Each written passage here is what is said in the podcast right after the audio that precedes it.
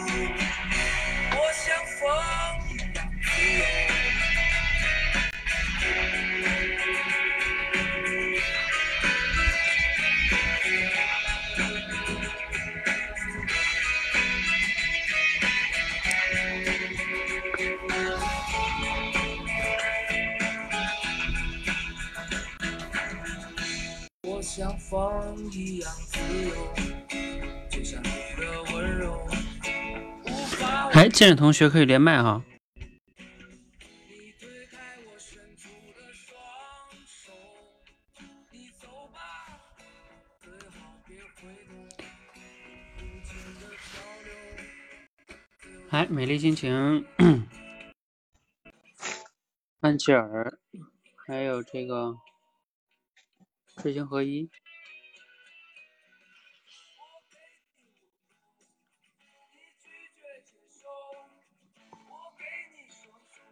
因为今天人少哈，然后咱们就不等迟到的哈。嗯，来的人咱们先先练一个，呵 呵练一个这个算热身吧，因为这个我已经在咱们群里边发过了，是吧？而且我还录了一期节目，我相信你们对这个素材呢也已经比较熟悉了，就是罗胖讲这个学习的几个层次哈。啊，我为什么今天又把这个放在这儿呢？啊，我觉得把这个放在热身这块都不用介绍咱们这个分享学习会了，因为因为它其实就给咱们相当于给我们背书了，是吧？嗯，就是你看罗胖讲这四个层次，咱们不就在干这事儿吗？嗯，所以嗯，恰巧给我们背书了。那我们简单的就算热身吧，然后咱们聊聊这个，也等等其他没没到的人哈。呃，你们两个对这个话题不用不用咱们再介绍了吧？啊，这样吧，还是介绍一下吧。你们谁来？你们两个谁来？这个用简洁的语言来算是转述吧。啊，因为这个也没什么概述的了，其实。呃，简就是转述加概述都可以，就简单一点。嗯，把这个事儿说明白。你们两个谁试试啊？下面我我来讲一下吧。嗯嗯，这个素材呢，它是讲的就是如何才算是真正的学习。呃，它是把学习呢分为四个层次，就是四个阶段。第一个阶段就是听过，呃，它是用一个呃类比来讲这个四个层次，就是呃听过、知道、理解和能讲。嗯、就像我们呃开车吧，呃一辆车，我们听过这辆车，那么就是相当于是我们呃听过听过这些知识，然后呢，诶我们会开车，就相当于我们知道这些知识，然后呢，诶我们如果是会修车的话，那么我们嗯、就相当于对这些知识是非常的理解，然后最后一个层次呢就是嗯、呃能讲，就是我们呃可以去造呃会造车，可以造车，就呃达到了我们能讲的这样的一个境界。我觉得这次素材它用这样的一个类比，那么呃非常生动的讲解了我们学习的四个过程。那么我呃特别有体会的就是我自己的呃自己的感受，就是我以前也是经常听书，经常呃听课，但是听的时候呢，当时是呃非常的心潮澎湃，但是听过之后呢，呃很多就是真的是雁过无声，就 基本上没有什么印象了。然后这就是停留在一个听过的一个阶段，然后后来就是呃第二个层次的就是知道的阶段，就是有一些知识啊，我们听过之后，可能我们也能够记住一些，嗯、这就是一个知道的一个阶段吧。然后第三个阶段就是理解，理解的话，我们呃，比如说我们对于呃罗胖六十秒，我我每天都会看这个罗胖六十秒，但是很多时候我们可我可能就是对于这个罗胖六十秒，我可能很多时候都是停留在一个一知半解的一个状态，嗯，所以就是呃看了这个素材之后呢，我可能就是会呃就是想不到一些生活中的例子来去呃把这个素材去真正的去运用和理解，所以就是。很难达到一个理解的状态。如果是我对这个六六十秒比较有状态，嗯，感觉理解的比较透彻，能够吃透这个素材的话，那么我可能就能够举出很多的例子，那么这就达到了一个理解的一个状态。最后是就是能讲，就是你对这样的一个素材，你能不能够呃讲给他人听，而且呢你在讲给他人听的时候，他人能够听到你的讲解之后，他还能够有所收获。那么这就是一个最高的一个层次，嗯呃，就像我每天看这个罗盘六十秒吧，我很多时候我觉得就是罗盘六十秒它的这样的一个素材，虽然它简短，内容，但是它的内容量其实是呃比较多的，所以我很多时候我都讲这个罗盘六十秒，一直对于我来说都是一个非常呃难讲，非常呃能够很难用通俗语言能够讲出来，所以就是呃。呃，所以我我觉得就是确实学习，呃，罗胖把这这学习分为这四个层次，呃，觉得我觉得其实呃对于我来说我是也是感受很深的，而且呢，我觉得这四个层次一步一步的递进，呃，它的之间的这个差别也是，呃，差距也是很大的。好的，教练，我就讲这些吧。嗯，好，嗯，因为美丽心情已经说的比较多了哈，就关于原文咱们就不讲了。呃，关于这个话题，你们还有没有人就是有一些自己的感想哈？简洁的讲一讲。我来概述一下吧。呃，不用概述，就是因为因为大家都知道这个东西，不用概述，就是你谈一谈你的个人的一些经验呀、思考啊，或者等等等等的哈。嗯。哦，这个啊，我我来谈一下吧。其实罗胖这这个素材啊，主要是讲了。知识的四个层次，也就是学习知识啊，嗯，一个是知道，一个是理解，再一个就是能讲，嗯，啊，还有就是他就是通过类比的方式，就把这个通过把这个学习知识跟这个车汽车联系起来，然后这个好比啊，我的理解就跟咱老师您前段时间就是包括现在啊做的这个读书分享会，嗯，非常相似，也就是说我们学习知识有输入。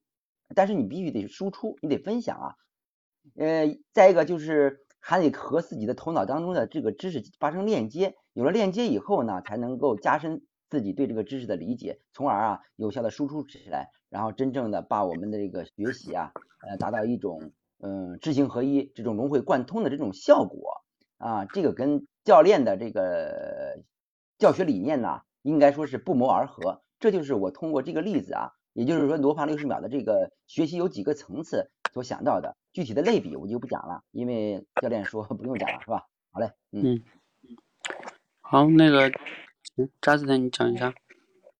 喂，嗯，Hello，啊，那那个呃，教练，那我也说一下吧，就是那个我针对那个罗胖那个最后提的这个说那个读书和听课是对学习的一个误解，我来说一下，就是因为因为我觉得他呃读书和听课也是分为层次的。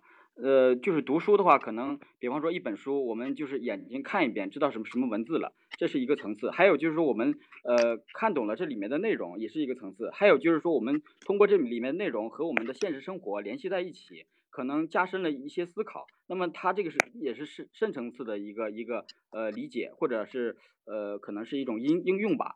呃，那么听课，我认为也是这样子的，就是说有的同样是一些学生，他有的听课可能是表面上听听到了。还有一些人可能是听不仅听懂了，还还跟自己的一些现实生活联系在一起，那么他可能构成了自己的一个知识网。那么所以说听读书和听课也是分为层次的，跟学习是一样的。所以我认为他这个最后一句话说的可能是有点问题，就是说读书和听课可能跟学习也也是一回事，不能说他是对学习的一种误解。这是我可能就是从批判的批判性思考的角度来分析这样一句话。OK，好。啊。教教练，我是安琪啊，我也想谈一下自己的一点感受，就是呃学习的四个层次里面，第一个层次是说知呃是说听过，第二个层次是知道，第三个是理解，最后一个是说能讲。但是以我的一个感受，我就感觉是第二个层次和第三个层次我是颠倒过来的，因为我觉得，比方说像我们呃看到一篇文章里面，然后就是第一个感觉就是好像听过，第二个就是觉得我理解了这个呃内容，但是说第三个层次我觉得才是知道，因为说你说要我说出里面的一些话或者记住里面的一些。内容的话，我我觉得这个更难。就像我们现在练习这个罗盘六十秒的一些里面一些东西，啊，我觉得我能理解了，但是经过我的嘴巴，我就是呃，就是说说不出来。然后呃，就是说里面的一些句子，嗯，很难表述出来。你最后一个说到这个层次，就是说能讲出来，能能让别人更进一步的。呃，讲得通俗易懂，能让别人有所启发的话，对于我来说就是更难了。我就觉得，呃，以我自己的感受，我就觉得应该是第二个层次和第三个层次就是要颠倒换一下。好，我说完了。好，好，好，好，好，我接下来我要来说了哈。呃，前面呢，美丽心情跟知行合一讲的，因为它是在延伸，在复述哈，或者是加了一些例子，嗯，我就不多说了，没问题。嗯，尤其是后边这个 Justin 哈和安琪儿，你们两个要很注意啊，尤其是 Justin，你刚才说的话的时候，你知道我们特意我往我往那个今天在大群里面黎岩问的那个问题啊，当时我扫了一下，我记得有一个人说了一句话，我记得好像是你，然后我刚才特意又翻回去啊，发现确实是你。你知道你当时在群里说的什么吗？我当时看的时候，当时想在群里跟你说了，但是想想，嗯，就没没没没好意思说。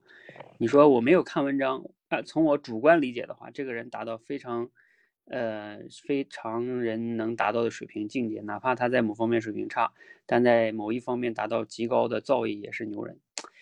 就是你知道，你这样表达哈，这个应该可能就是你的一个习惯。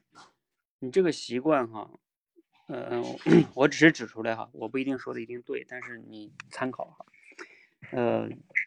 就是这种习惯对你来说非常不利啊！就是你会发现，大家在讨论一个文章，然后呢，你没有看文章，然后你说啊，我的主观理解怎么怎么样？就是先不说你理解对不错，对和错，就因为你没有看文章，你就谈你的主观理解，就这个习惯，就是一个非常非常对于你成长非常非常不利的一件事情，因为你的分析是没有依据的，你是凭感觉。对吧？那我我主观理解是这样。那你说你都没有看文章，那个咱们也没什么讨论的基基础在那。好，这这是今天我上午就是发现的你的一个一个事情哈。然后刚才呢，你刚才讲这个事情呢，又有类似于这种感觉哈。比如说你上来就说，哎，我对他结尾这这段话呢不是很认同哈。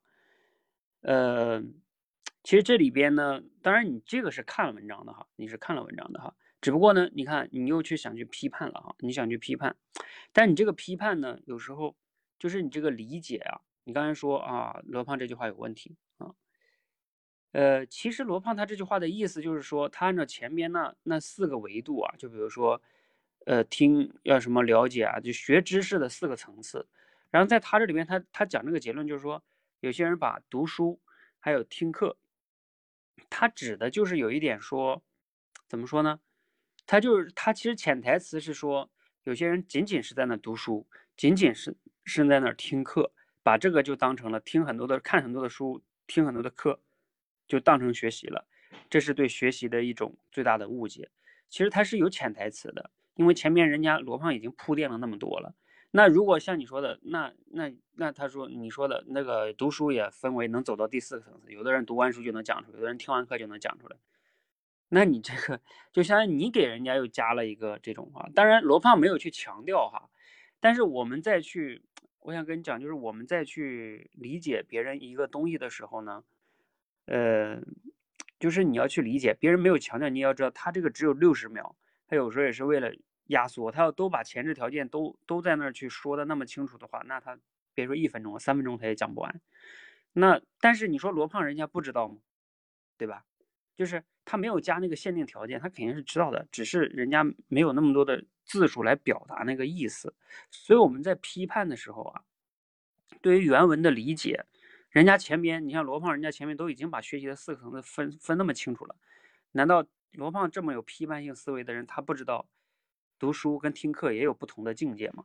只不过他在这里边简化的这么说了一下，嗯，所以我们在。讲自己观点时候啊，为什么我们练这个概述哈？比如说我们接下来这个集训就是要练概述，就是要锻炼大家的理解能力。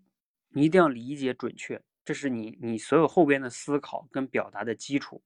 如果如果你们有时候特别着急，就是有时候就会陷入到啊，我看了一个观点，我觉得这个观点不对啊，然后你就觉得啊，你看我的观点是这样的，就是。当你有这种这种反应的时候，你你你给自己打一个，就像那个叫什么暂停，就像我们看篮球比赛是吧？叫个暂停，啊，你就想想，我我这个质疑是不是有问题呢？我我真的理解了吗？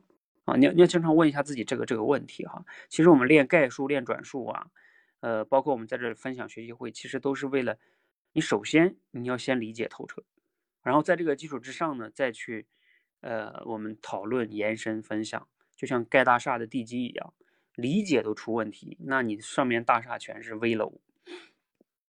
所以这个呢是是咱们在学习的时候哈啊，包括我们尤其是学习的时候啊，包括你做决策的时候，非常非常重要的一种思维习惯。嗯，这个我就延伸多说一点哈。嗯，对，就不能粗略的看一下，就是嗯，你一旦你粗略，这是一种习惯。就这种习惯是有时候就特别害你啊！比如说你也确实读了很多书，然后你感觉你自己每天也学了很多东西，但是就是因为你经常粗略的啊，很主观的、很挑跳跃性的挑挑着你你认同的观点在看，然后就会导致这种习惯导致啊，你这种你这种学习的效率，甚至不仅效率低啊，是效果很差，效果反反了，你没有学到真正的精髓。啊，我们为什么说之前要有什么联机精读啊？包括你看，我们花这么多时间在这儿，呃，大家相互之间讨论、分享、学习啊，其实都是为了要把这个东西理解透彻啊。包括今天黎烟在群里边问我，我我问我就是说那个素材怎么理解？我为什么说你们让你们同学先先先先分享一下？我为什么不直接说我的观点呢？我当时肯定就有我的观点，我其实就是想让你们去讨论讨论，看看不同的人的观点啊，等等等等的哈。然后你们其实就是一种碰撞。啊，这这就是一种学习的，呃，你从不同的人的视角啊去看问题，这就是不一样的。嗯，我们在要想学习啊，你首先要保证你的就是大脑思维的开放性，这个极其重要，比你学了某些知识更重要。知识有时候它本身没有那么重要，因为知识这东西在这个时代有时候经常会过时的。但是你学习知识的态度、心态，呃，和你的那种方法是更重要的。嗯就像钓鱼的方法一样，是吧？你今天钓了多少多少条鱼，呃，可能不重要啊。鱼你要么钓了得吃掉，要么就坏掉了，是吧？但是你会钓鱼的方法，这个很重要。好，这个是我延伸出来要讲的一点哈。然后另外呢，我再讲一点关于这个这个这个素材啊，就学习的几个层次。讲个什么呢？你会发现罗胖讲这个呢，肯定很有道理了，就是我们要去理解啊，然后最重要能讲。啊，我们练口才呢，其实你看，我也是希望你们能讲，对吧？要多说呀，输出倒逼输入啊，等等。我相信大家也都理解这个概念，对吧？没问题。但是问题就在于哪呢？嗯，尤其是咱们多维班里边的老学员，就会你们早晚会遇到这个问题，就是说你们练口才啊。今天我还跟一个学员讲，嗯嗯，就是说你要去思考一个很重要的问题，就是什么问题呢？你来这练口才。呃，尤其是你，你已经解决了表达力的问题之后啊，心理素质也还不错了啊。你你其实就一定要思考一个问题：我练完口才，我要干什么？我要用口才来做什么？你有没有一个领域能让你用口才的？这个极其重要，因为因为你要输出嘛，你不是要讲嘛？那你讲，你总要给谁讲，对吧？讲什么？这非常重要。你不能天天什么都讲。你看罗胖，其实他那些六十秒钟，他虽然说确知识面比较广，但是他其实要是说大类上来说呢，还是偏向于个人成长比较多，是吧？你看他讲着讲着就落到个人成长去了，因为他的用户群也主要是这个，所以这个包括我，你看我我去讲这些东西，我讲着讲着又落回到口才了呀，落回到什么？就我是一个有有一个领域的，然后你的学习，你的口才也真正的有出口，然后也有对象感，也有确实要解决的问题，对吧？这个非常非常重要啊！你你要么是解决你说你很喜欢你工作中的那个东西，你就讲你工作中的东西也行；要么你说我工作不太感兴趣，那你就选一个你兴趣里边的领域也可以。嗯，总之呢，我觉得你们真正想练口才的人呢，必须要思考这个问题，否则你说你天天练天练，你给谁讲呢？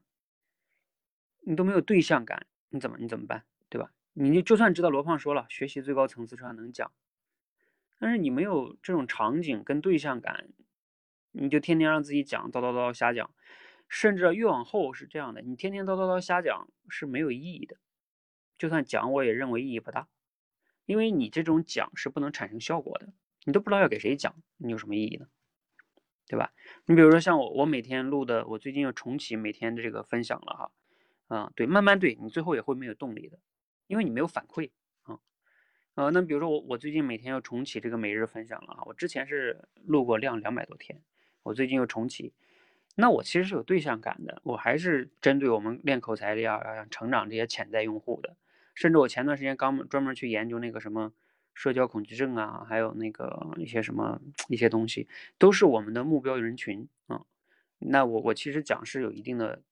对象感啊，包括针对性的问题啊，等等等等的。你看，这样的话呢，我持续的积累，它就能产生这种效应的。嗯，所以这点是我相当于比这个罗胖这个层次中再多讲一个维度哈，就是你要是没有一个真正用的领域，你知道它这个四个层次，最终也可能还是用不起来。嗯，好，嗯，时间的关系呢，这个话题咱们先到这里哈。嗯，那咱们换下一个话题哈。下一个话题呢，就是也挺有意思的，就是怎么判断自己没有出息，是吧？啊，我们经常以前小的时候会说啊，父母会说你这个孩子没出息，是吧？啊，那那那在这里边呢，罗胖也讲怎么判断自己没出息哈。这个素材也特别的有价值，我以前看的时候就觉得特别好。来，谁来概述一下哈？嗯，就是用用你的语言把这个意思说一下。简洁的语言概述，不是转述哦。你来说说这个到底在讲什么？嗯，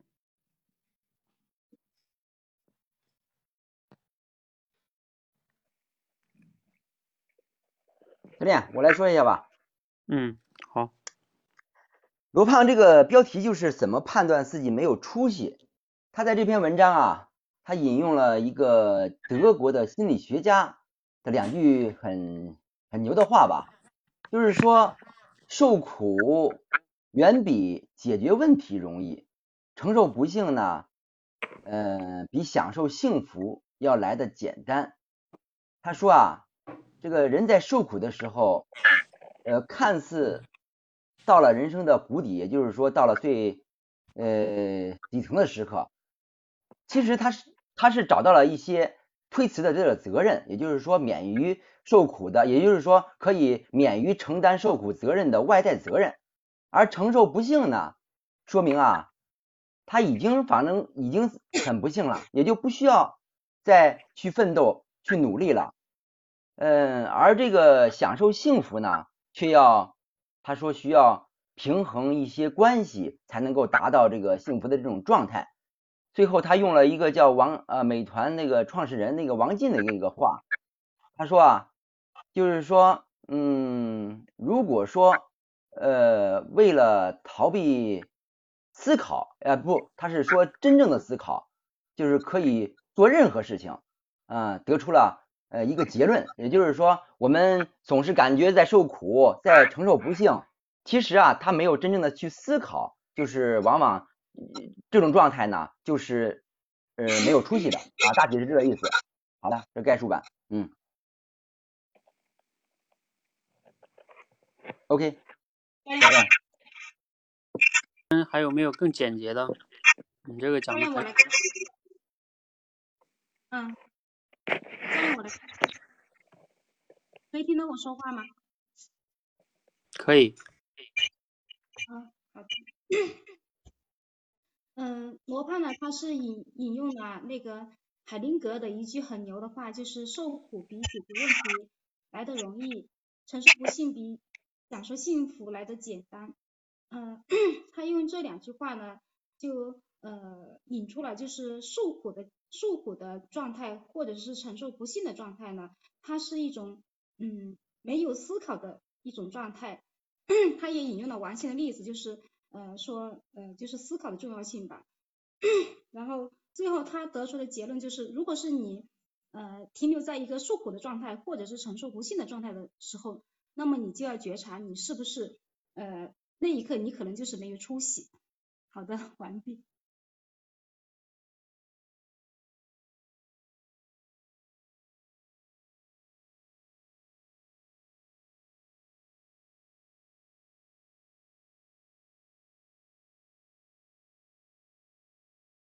诶，是我这边没信号吗？好啊，我我刚才说哈，是这样，嗯，我说刚才大家概述呢，嗯，也不是说不行哈，这个素材本身它这个信息量比较大，然后呢，在概述的时候不像平时那么简单，因为它不不是说那么多例子来去支撑的嘛，是吧？嗯，那如果说概述更简单的来说呢，嗯。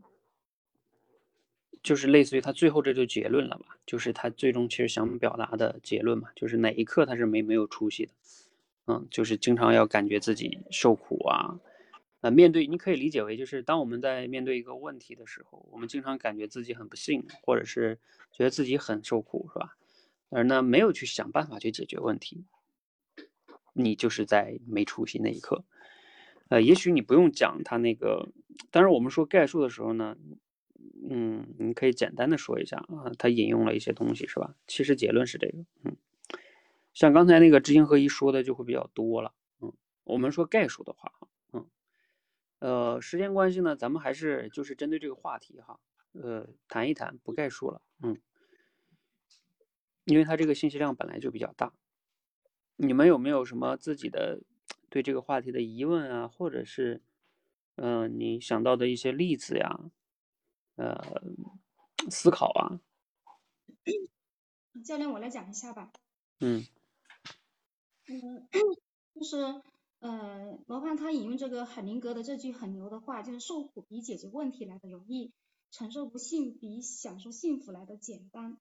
嗯，我觉得受苦或者是承受不幸吧，它都是一种嗯非常被动的一种消极的一种态度。他总是会去责怪他人、抱怨他人，然后怪天怪地、怪坏蛋等等。它是一种，它是一种呃被动的一种状态，他不去思考解决问题。而如果是能够去解决，呃去解决问题的话，或者是呃自己能够去呃主动的去享受幸福的，我觉得这是一种啊积极主动的一种态度。嗯，因为就是 我们说解决问题也好，我们要去呃如何去享受幸福也好。嗯，都是需要我们去思考的。那么，呃，这句话呢，也让我想起了我们前面学到的一个素材，就是那个阿德勒的那个三面柱，就是，呃，我我很可怜，别人很可恶，然后怎么办？像我很可怜，别人很可恶的话，就是也是类似于就是你在受苦，你在承受不幸，怪天怪地怪坏蛋。那么怎么办呢？就是类似于我们就是如何去解决问题？我们，呃，我们。呃，去思考怎么去解决，怎么去享受幸福。那我也想到了有一句话，就是，嗯嗯，我们很多的人他都是宁愿吃生活生活上的苦，他也不愿意去吃呃学习上的苦，因为就是学习上的苦是要我们主动的去吃的，但是生活的苦呢，呃，就是我们进就是躺着躺着它就来了吧。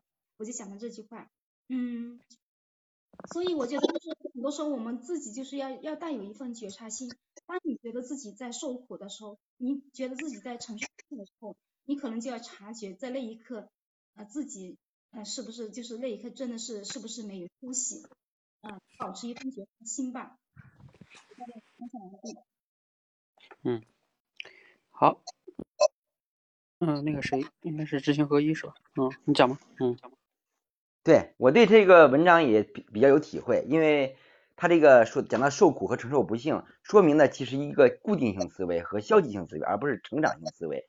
我在练习口才之初啊，其实呃遇到了很多这种面面对这个口才的这方面的问题，包括不敢公共演讲啊，在会议上不敢发言啊，我承受了巨大的痛苦。当时啊，我我也是在想想改变，但是呢，如果不去改变的话，就跟这个状态一样，我承受痛苦这一块儿，其实我也不用每天在都在这个。会议上发言嘛，所以说我一直宁可在这个苦的状态下，也不愿意去那种改变。后来啊，我遇到了汤姆教练这个口口才界以后，我发现了这个好的方法，所以说啊，才真正的投入到这个训练当中。所以说啊，我感觉呃这个例子也挺契合的。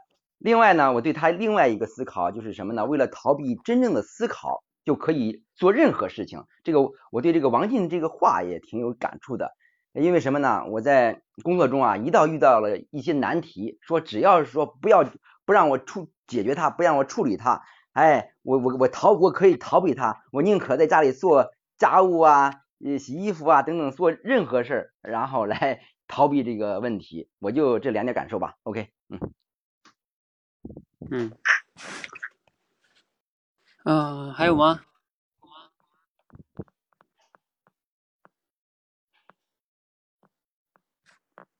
安琪儿要讲吗？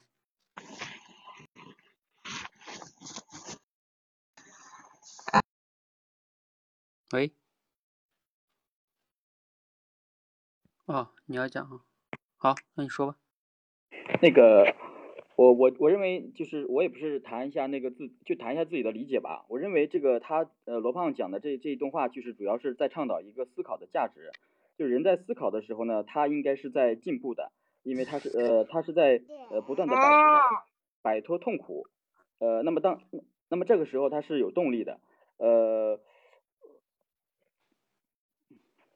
呃，这个时候他是有动力的，他比单纯的这个感受痛苦呢来的更不容易，呃，那么相对于这呃这个嗯思考而言呢，还有一种状态是一个不思考，他只知道自己受苦而不去改变，也就是说不去思考，只知道抱怨。呃，所以通过这个思考和不思考呢，来判断这个人是否有出息。教教练就这些。嗯。好，安琪儿还有讲的吗？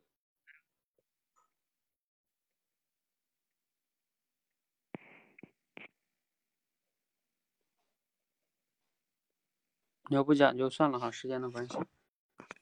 而且就就干嘛？嗯，这样哈，咱们简单总结一下。嗯，刚才美丽心情呢，嗯，有讲到了一个被动和积极主动，对吧？还讲到那个三面柱，其实挺好的。就你看，大家能把之前学的知识联系起来了，是不是有点像我们前面学的这个学习的四个层次，就是那个理解那个层次啊？就是你能形成一个网络，嗯，你你你不是孤立的在思考一个知识，你可以形成一个网络，嗯，那。啊，还有什么呢？刚才这个那个谁呀，知行合一讲到这个叫，哎，你们为什么有这声音呢？我已经把你们静音了。安，好像是安琪儿小孩是吧？我先帮你下了。嗯，那那刚才是谁了？我说到哪儿了哈？你看把我打断了。嗯，知行合一讲到那个练口才是吧？就是啊，练口才之前，他也可以成去去抱怨呀，或者说觉得自己在受苦，嗯，解决问题等等等等的哈。嗯，那我简单的说一下哈，就是不是我的宝宝，不是我家孩子，我家孩子在屋里。嗯，我看一下哈，嗯，我就我就说一点吧，嗯，这个大家其实都已经说的差不多了，我就说一点啊，就是关于什么呢？关于解决问题这一点，嗯，我自己对这个其实是更加那个，呃，体会深刻，尤其是我创业了以后，就是因为创业以后呢，就是你要解决的问题特别多，然后嘞，这个问题还特别的复杂，嗯，它那个涉及到的因素很多，而且呢，也没有标准答案。然后呢，这个你其实可以去，就是而且你要想解决这个问题呢，你就得去多思考，要思考它的本质是什么呀？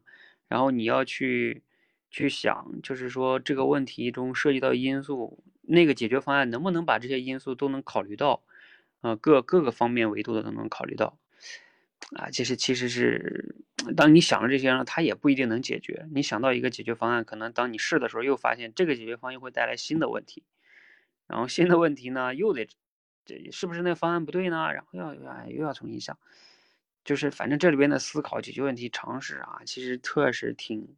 挺挺挺纠结人的哈，嗯嗯，但你要相比来说呢，比如说受苦或者抱怨啊，感觉自己很不幸啊，是吧？抱怨啊，等等等，就简单一点是吧？因为你就只要抱抱怨啊，感觉自己是受害者就可以了。就像以前古典老师讲那个受害者模式是吧？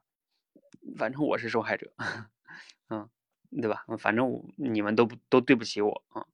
那其实反而这么解释这件事儿呢，就就简单一些了。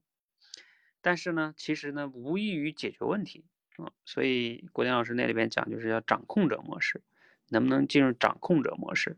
其实也是那个三面柱里边说的要怎么办，是吧？所以也就是说，你要想怎怎么办解决的话，那你就得去思考。而很多人呢，确实是不愿意思考，因为尤其是思考这种复杂问题哈。那天我去做那个私教调研的时候啊，也有一个同学说。啊，他写的那个挺真实的哈，我当时看了之后也觉得，哎，我给你们找一下啊，他那个原话写的是这么写的，他说，嗯，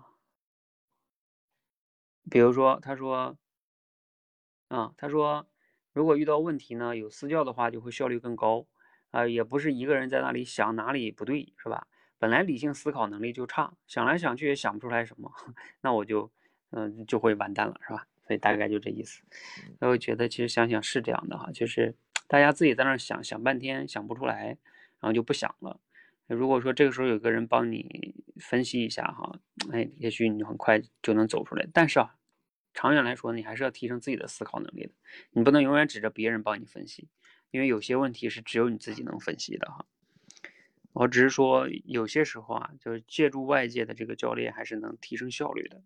所以最近我也正在思考这个私教的模式怎么样能去更好的落地。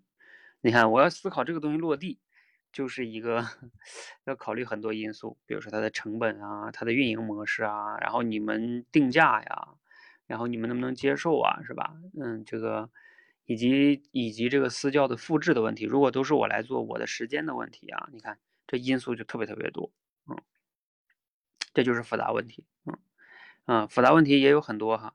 嗯，比如说除了创业以外，比如你工作中也有很多问题，还有比如说教育孩子，教育孩子就是个复杂问题。你们应该有小孩的都应该了解，它就不是一个简单的那种问题啊，你需要好好学习思考去解决哈。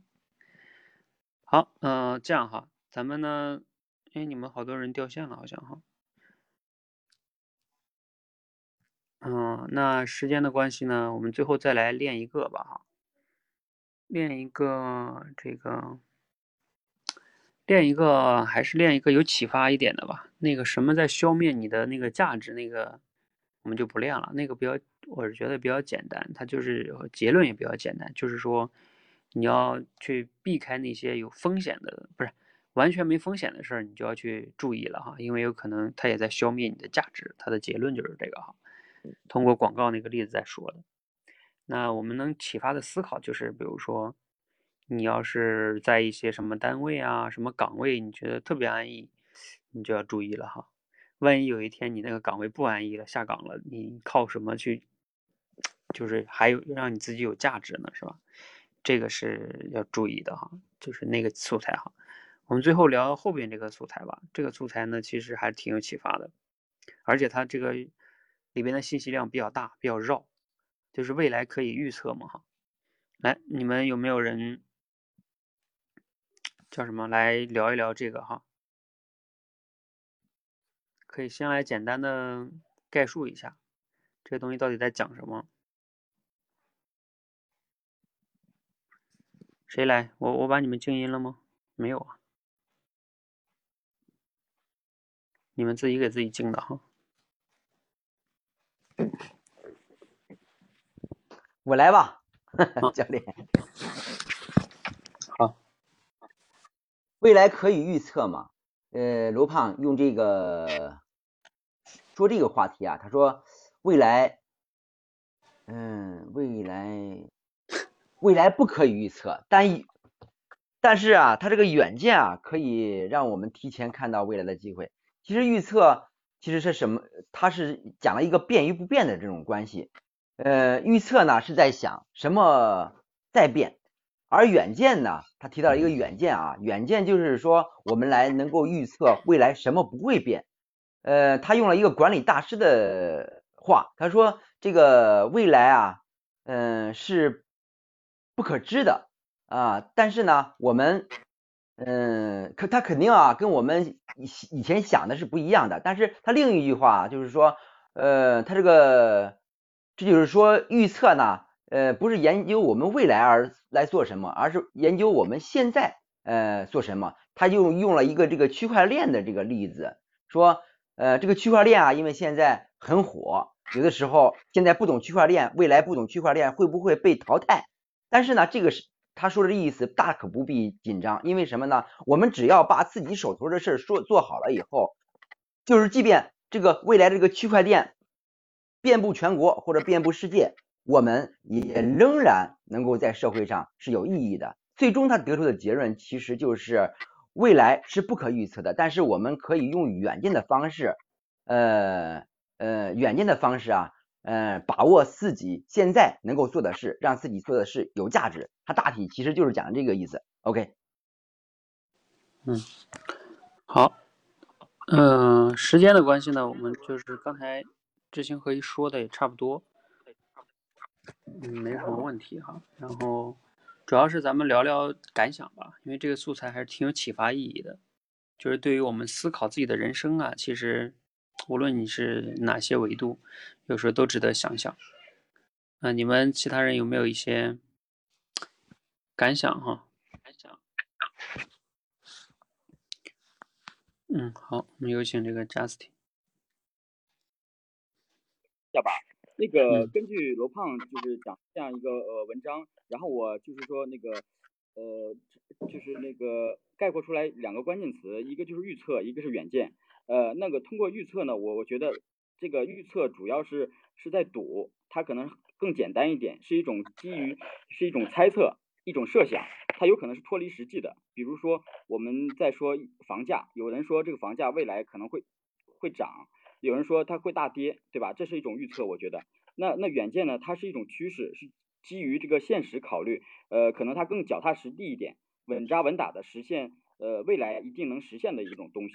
所以我我就是通过他这个文章，然后那个呃，就是说讲了一下他这个他对预测和远见的这样一个理解吧。嗯，教练。嗯嗯。好。还有其他同学吗？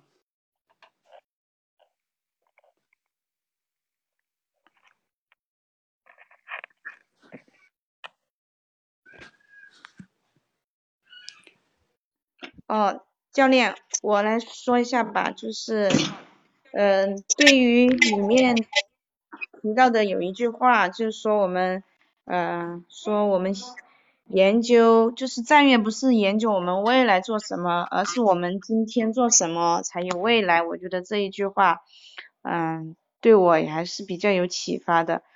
就比如说我们，呃，现在练口才哈。对于当前我目前来说，我觉得可能也不会说对我的工作或者生活，嗯，有嗯很很深的影响哈。即使说我练好了，但是就是说，可能对今后自己哈，嗯，真的，比如说就是现在很多人说公务员是铁饭碗，但是呢，这个铁饭碗的话，嗯，呃。也有可能是不一定就是哪天说变就说说没了就没了这个铁饭碗，就是说这个人不是说要拥有铁饭碗，而是呃随时要有随时到哪都有吃饭的这种拥有吃饭的这种能力哈，嗯，就是我觉得现在我看了这个罗胖六十秒的这些东西，我觉得他说的内容我能理解。但是呢，就是刚才呃也是回到第一个话题讲到的一些，嗯，有一些感想，我也现在很迷惑。呃，在练口才的过程中，之前我这个练习的，嗯，这个热情还是很高，但是我现在就是我请了有一个月的假哈，就是也有这段时间都一直不想练，呃。也不知道是什么原因，就是觉得好像自己，嗯，存在了这种很迷茫的一个状态，一直，特别是在结构思考以及概述啊，这个转述能力这一块，我觉得我能理解，但是在我嘴巴上我就说不出来，我倒反倒是变成了去，去有点去背稿子的这种感觉了，啊，也希望能通过今天的这个，嗯，教练能给我有一点就是。呃，答疑解惑了。好，我说完了。我给你一个。呃，这个这个聊着聊着变成变成变成答疑了。嗯，美丽心情还有讲的吗？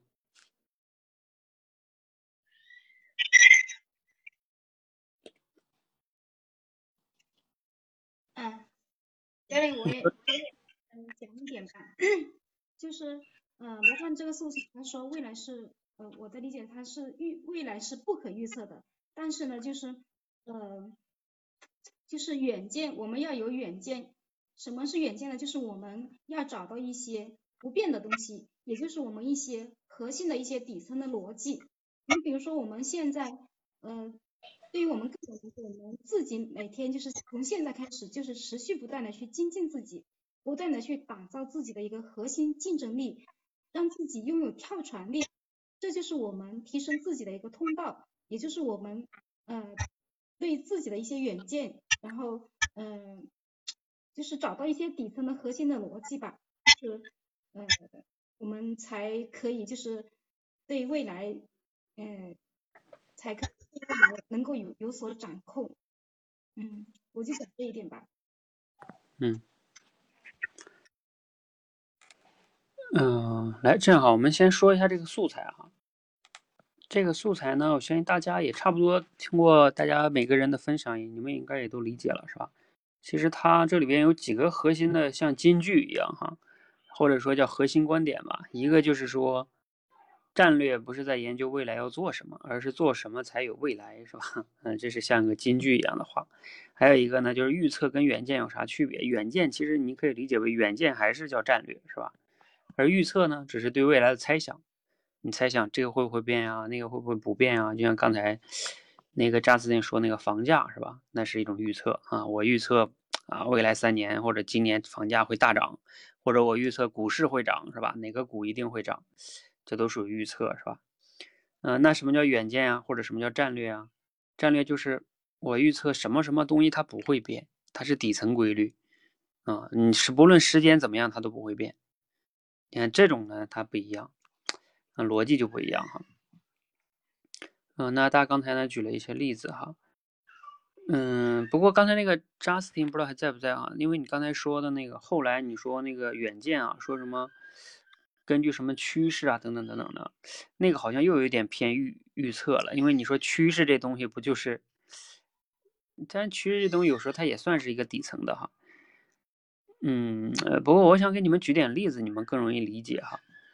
比如说像那个贝索斯，贝索斯你们知道吧？就亚马逊的创始人，他就以前最开始就讲过，他就是叫什么快消品哈，啊，核心的包括京东也是这个理念，就是所谓的电商快消品核心的理念就是叫多快好省，永远要为客户省钱，然后提供高质量的产品，更快的配送。多，而且呢可选择还多，就是这就是快消品他们那个本质，这东西不会变的。你不论用什么样的技术，对吧？最终消费者他其实想要的就是这个东西，那你只需要解决这个问题，你就持续的盯住这个点。还有以前我们经常讲的叫什么第一性原理也是这样的，啊，最核心的原理就是这样的，是吧？嗯，你是网络购物也好，你看沃尔玛它其实干的也是这件事情。沃尔玛不就是吗？尽可能的选择，然后价格低，是吧？等等等等的。但是呢，随着时代的变化，只是说技术变好了啊，亚马逊他们把这个搬到网上去了，包括现在的拼多多，它还是去解决了这里边的某些便宜。然后京东呢，京东它其实又经过那个物流，它配送快，让你更方便，是吧？就是这些东西是不会变的，嗯。嗯，这样的话呢，你就能理解它那个底层的那个东西哈。嗯，如果说能再举一些例子的话，呃，也有挺多的哈。比如说，像我们在职场中，你可能会换工作呀，或者怎么怎么样。嗯，但是呢，一些不会变的东西是你永远要给，不管你在哪个公司，你都要给这个公司提供你独特的价值，是吧？你要有独特的核心竞争力，你要让这个公司愿意用你。他为什么要花钱用你呢？因为你能给他。解决独特的这种，嗯，解决独特的问题，然后能提供独特的价值。那你无论这个公司倒闭了，你还可以去下个公司，反正你不会丢掉饭碗，是吧？那这个才是关键的，而不是说，哎，这个这个公司好像能有发展，是吧？我就去这个公司。那他万一没发展呢，是吧？你预测他有发展，万一他没发展呢？嗯，他倒闭了呢？这有可能。诺基亚那么大公司都能倒闭，所以这个呢是。大家在思考这个问题的时候，如果从我们个人的角度哈，就是比如说思考职业，你就要想一想，不论时代怎么变，你提供这个东西是不是人们永远要需要的东西呢？嗯，这个是，然后并且你有独特的竞争能力，包括我们再想一想，比如教育孩子啊，不论你把他送到什么辅导班也好，上什么大学也好，这些都是可能会变的哈，好大学啊什么乱七八糟的，那什么东西是不变的呢？我有时候会想这个问题啊，比如说我把孩子培养成自信的、具有成长型思维的人，那我认为这个东西是很重要的啊。无论他在哪个学校毕业，他他这个学历怎么样，我认为这个东西没那么重要啊。当然也重要哈啊，但是我认为说他他要是能具备这样的成长型思维，并且比较自信的话，他考个比较不错的大学也不是什么难事儿。我认为考大学这事儿，学习这事儿没那么难啊。相比于进入社会之后的这些问题，你会发现上学考试是最简单的事儿。考试，因为毕竟他那些知识点都在那儿，然后有各种习题都不会，那答案都是标准的，他不会超过那个纲。但请问你说，就进入社会之后那些问题，呃，哪个问题有标准答案？哪个问题告诉你说，你只要参考这个大纲就一定能解决？你就像我自己创业就是这样的，我学了好多的课，啊，各种老师讲各种东西，好像都挺有道理的，但是你没有一个能说你照他这做，你明天就能成功，是吧？没这回事儿啊，你得不断的独立思考啊，其实很复杂的，嗯，所以那你就要想什么是不变的哈，嗯，好，时间的关系呢，关于这个话题咱们先聊到这儿哈，然后。那你们可以去再有什么问题啊？啊，刚才那个安琪儿还在吗？安琪儿，你刚才问那问题是啥意思？就是说你现在练口才，觉得有时候又不想练了，是吧？然后呢，你现在练口才，感觉自己用不上，然后嘞，所以有时候不想练了。你再再详细说一下，我刚才没完全听清楚。我主要就是说，嗯，好像。除了当时练这个口脑协调能力哈，感觉自己相对来说还是，嗯，比以往稍微有点进步，但是后来的这个，呃，结构思考各方面感觉越来越难，总是突破不了。就是说，比如像今天的这种话题分享，自己又没更好的呃呃思路，就是没有更多的感想感受说出来，就。练得，嗯，越练越越迷茫了，嗯，有这样的一种状态，就有点不想练了，嗯嗯，理解你的意思，嗯，怎么说呢？这个也是我最近在想着，包括我想做什么私教啊，来想着来解决这个问题的一个原因，嗯，也是我刚才前面讲的那个，就是用口才那件事儿情的一个。一个角度哈，就是说解决这个问题呢，嗯，就像这个扎斯汀说的哈，你们进入了练口才的深水区，对，因为呢，嗯，涉及到思考力，涉及到了知识储备了，是吧？啊，你想知识储备，这是你过去几十年的一个储备，这不是我能突然间在脑袋插个 U 盘能解决的。你想不到一些现象和例子，就是想不到。然后思考能力呢，这东西吧，嗯，它提升起来肯定比那个口脑协调能力难多了，是吧？你知道吗？光思考就能分成好几种思考，比如说我们说的归纳推理、演绎推理、类比推理，甚至还有市面上还有批判性思考，还有还有这个叫系统思考。呃，我最近还在看那个程甲写的这个书，叫今天刚到，叫他写的这个多元思考模型。嗯，就是这个人的这个思考这件事儿啊，人跟人思考的能力的差别真的是挺大的。啊，所以你你你要想提升这个思考的能力，比如说像我吧，可能跟你们比，我的思考能力强一些哈。但是坦诚的讲哈，有时候我看到一些市面上那些牛逼的人哈，就是更牛逼的人，呃，我觉得我的思考真的就是平均水平吧。我觉得我自己真的也就估计平均水平，这没准还都高估了，你知道吧？嗯。就还差很多，差很多啊！尤其像今天我看程家写的那个就多元思考模型，那发现可能自己过去的这种很多认知还是很有很大问题的。所以，我这么讲呢，其实想说的是说，思考这个东西啊，提升起来那肯定没有，就是事实就是确实是没有口脑协调的那么快啊。嗯，那。怎么办呢？是吧？嗯，然后另外一个呢，你刚才你也讲了一点，你练口才，感觉你好像暂时也用不上什么的，是吧？你只是理性上觉得说对未来有用，所以有时候你这样的话就导致你的动力有时候也没那么足。嗯，遇到一些这种长期一点的耐心啊，持续投入，因为人很正常啊，就是说，当我又觉得用不上，那我就容易，嗯，就是说懈怠，很正常。对吧？人是一种，就咱们人是一种叫即时反应的动物，喜欢看眼前啊，就是这这这看得近点啊，反馈的快点咱们为什么喜欢玩游戏啊？因为反馈快呀，你这打一下子就能反馈。像咱们学习呀，什么咱们这儿练什么思考力呀这些东西，嗯，你别说打一下学一下了，你学三天、学一周、学一个月，生活人生好像还是这样的，是吧？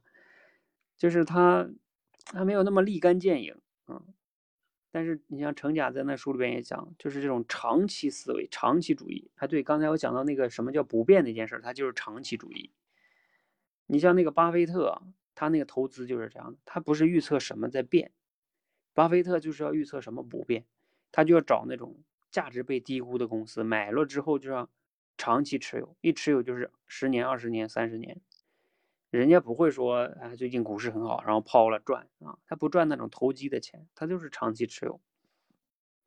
像他这种人呢，都是这样的啊，就是他们能看得长远，然后就有长远的思维啊，这种是咱们人跟人有时候差别，有时候就在这里，就有很多人他具有那种长线思维，是的，就是长期主义，而咱们普通人呢，有时候就是。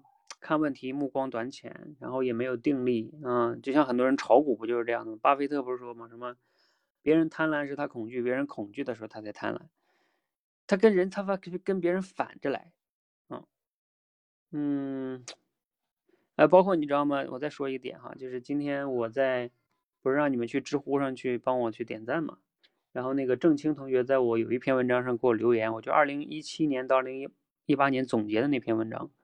然后当时我我说我换工作的时候，就是出来创业的时候，为什么辞职？有一个重要原因是，我觉得我在那公司拿的工资好几万嘛，然后那个我说我感觉我给他贡献的价值不足，嗯，我说这也是我想辞职的一个原因。然后郑清说，哇，他说我好好震惊哎，竟然你会因为这个理由辞职，就是因为拿钱拿多了，然后你感觉价值不够，然后你你辞职，就是。这但是这这真是我一个理由，我真的是这么想的，因为我我觉得，嗯，拿了人家那么多钱，然后你没有创造那么大价值，这个这个不能混下去啊，是吧？那你说这个是不是反人性？是反人性啊！但是但是我觉得从长远来看，如果我没有提升价值，我对公司这不利，对我自己也不利啊！我在那混拿那么多钱干嘛呢？对吧？所以，那我就辞职出来了哈。嗯，你像这种，它其实就是一种反常常规的思维哈。那那这个东西呢，包括你们练口才也一样哈，就是，嗯，给你两个建议吧哈。说了这么多，第一个呢，就是关于思考这件事情啊，嗯，你们能不能调整心态？就什么心态呢？让自己能不能享受思考这个过程？当然我知道这种调整也挺难的哈，但是你至少要试着往这个方面去想。为什么我这么说呢？因为你越是功利的主义啊，说，哎我，哎我什么时候能能练好啊？我怎么怎么样啊？我可以跟你讲，思考这件事是无止境的。你看那些，就像我今天看那书，成甲说巴菲特每天都很恐惧，为什么？因为现在时代变化太快。巴菲特过去积累的几十年那些判断，就是他选择一些股票啊什么判断的标准，他他那种思考模型都都可能在今天这个时代也要变得有问题了。你比如说，巴菲特在互联网时代投资就比较失败，互联网公司什么亚马逊啊、微软啊，那他都没投资。你像中国的什么阿里巴巴、腾讯，他都没投资，在互联网领域他就没投资。他苹果都苹果公司都是他最近才买。就他也不是很早就买了，那证明什么？证明他他他他这个思考模型也是有问题的哈。那你想，巴菲特他们这都什么人了？都人精中的人精了哈。他他也会恐惧，因为未来他的判断也不准了啊，也要不断的升级自己的这种认知。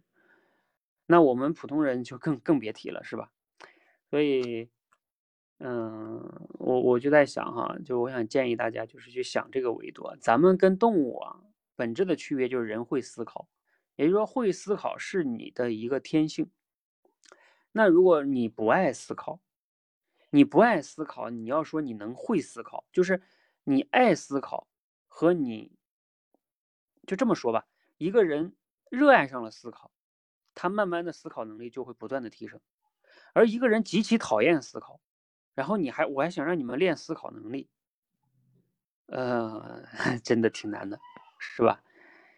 你要是能，因为就是大家想一想，咱们人跟动物就本质区别就是会思考，对吧？你能不能找到思考的乐趣？嗯，甚至人跟人本质的区别都是思考能力的区别，人跟人也是这样，人跟动物更是，人跟人也是这样的。你说人跟人，你说力气有多大差别吗？你说智商有多大差别吗？智商也没多大差别，对吧？大家都差不多。啊，有几个高智商的人也很少啊，所以，嗯你包括甚至那些上大学的时候，不是高中以前那些学霸，就考清华北大那些人，他们毕业之后你会发现他们智商很高哈，但是其实他也不是很成成，不是特别成功的，为什么？因为就是智商，就像今天那个罗胖就黎岩分享那个牛人，智商高只是他的一个维度，他不能解，他只是考试还行。但是解决问题，他不是智商高就能解决的，所以我想说的是，嗯，你们调整对思考的认识，这个很重要，因为认知不对，有时候你你老是想着说一蹴而就，甚至你们练口才都有这种这种错误的认知，觉得说，那我什么时候能把口才练好啊，是吧？然后我要问你，那你觉得你练到什么时候啊？我就是什么场合都能侃侃而谈，滔滔不绝，对吧？说的条条道道，有道理。嗯，你这个设想其实有时候就是有问题的。我觉得有时候我都不能做到什么场合都能滔滔不绝、侃侃而谈。我不懂的东西，我怎么可能滔滔不绝、谈侃侃而谈呢？是吧？嗯，而且它有止境吗？没止境，练口才也没止境，思考也没止境。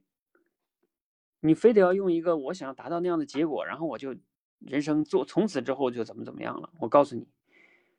没戏，他不是这样的。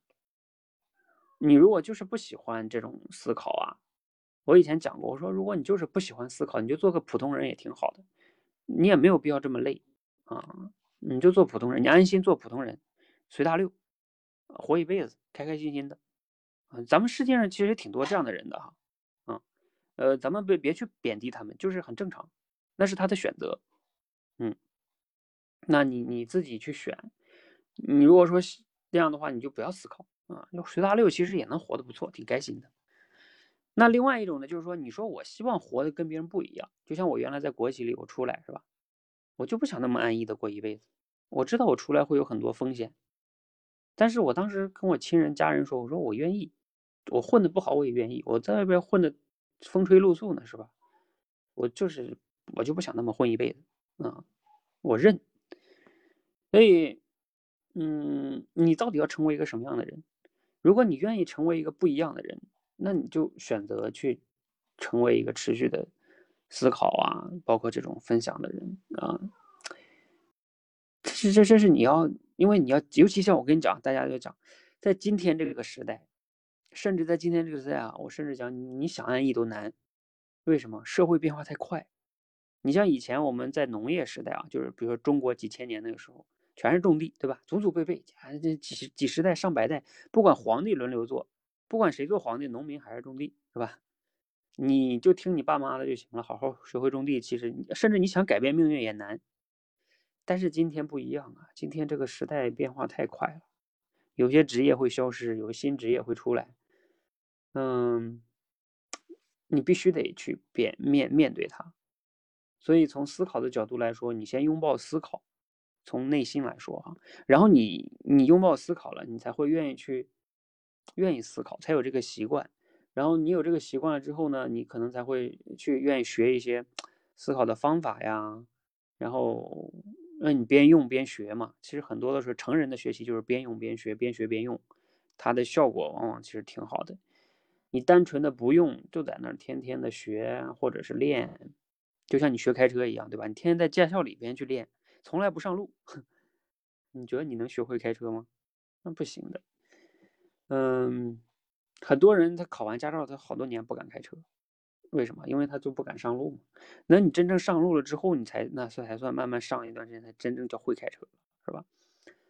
这就我讲另外一点了，就我前面其实也讲了，你练练口才，练口才，请问你未来的人生中有没有用口才的地方？你如果经常都不用口才，嗯，还有你生活中哈，比如说你们说思考力啊什么的，你生活中那些问题不都是需要你用思考力去分析的吗？你也可以用啊，就不是不是说完全孤立的，你要给自己找一个应用场景，再加上呢享受这个过程，然后再加上在我们社群这种刻意练习，这些东西融合在一起，才会让你进步会更快。啊，所以你像你们通过第一关的人，为什么有时候建议你们在前面第一关做助教啊？你做助教什么的，你就能去用口才，帮助新人，你给新人能解解释明白我们这种训练方法啊，甚至你们有人，嗯，还可以赚钱哈，在我们这儿，比如说你可以去做做营销，你可以把我们这种方法，你去想，哎，我怎么能把这种训练方法传递给更多人，让他也相信这种方法能帮他改变口才，尤其是我不能说改变后边的，后边比较难。改变口脑协调能力跟心理素质，我还是敢保证的，对吧？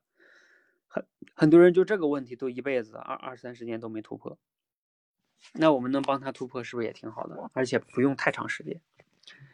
你想你怎么去营销，怎么去影响这群人？这都是用口才啊，很有意思的呀。嗯嗯，好，黎烟说爱上思考了哈，对，你们应该向黎烟学习。你们看看啊，比如说你们去那个知识星球上看一看，我更新了那么多知识，然后呢，让大家去看完那个知识去写反思总结。呃，目前，嗯嗯，只有有限的几个人在写，但是我敢肯定，黎岩一定是写的最多的。你说黎岩一定比你们基础好吗？我也不觉得，啊，那只是黎岩他就是这种学习态度，他就享受过程。然后你们说黎岩一定比你们，啊，对，你说黎岩没上班，但是黎岩马上这个月应该都快要生小孩了。他都马上要快要临产了哈，那你说借口对吧？所以这个这个，嗯，就是有时候你们太焦虑了，嗯，李岩有一大很大优点就是他他很很不焦虑的，就是在那儿去哪个不行我就练哪个是吧？我就这么慢慢来，笨笨的傻傻的来，他反而有时候特别好。所以这个就这一点，有时候也是大家要去觉察自己的哈，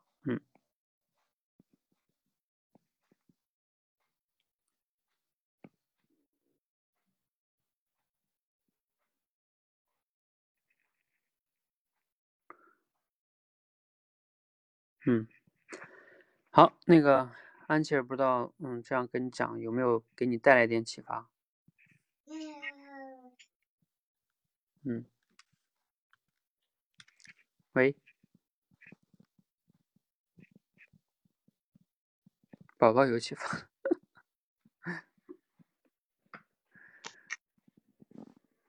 好，那这样哈，嗯，我们今天时间关系先到这里哈。呃，最后想讲一句话，就是比如说关于练口才也好啊，或者什么也好，你遇到问题其实很正常，你干什么都会遇到问题的。对吧？你创业会遇到，练口才会遇到，教育小孩会遇到，什么都会遇到。然后呢，你就是要去思考，遇到问题了，我怎么样去分析它，解决它。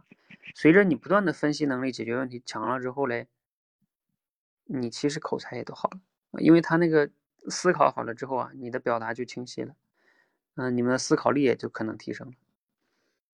啊，最怕就是你面对那个问题之后呢，你总是。感觉自己很不幸、很痛苦，是吧？就我们第二个素材，是吧？受苦比解决问题来的容易，承受不幸比享受幸福来的简单。然后呢，很多人为了逃避真正的思考，愿意做任何事情，那这个就麻烦了，啊。啊，好吧，那我就方法连鸡汤一起送给你们了。我其实一般不太讲鸡汤这些东西的，因为我觉得鸡汤光光打鸡汤也没用。嗯，你们毕竟呢，很多东西还是要从底层的去思考，无论是对任何事物，嗯，我是崇尚需要理性思考的，必须得这样，要不然生活这么复杂，不思考怎么能解决？我天天思考我都还解决不了呢，不思考更解决不了。好，我们今天先到这里吧，嗯，谢谢大家，有问题咱们在群里你们可以再提问哈，交流，谢谢大家。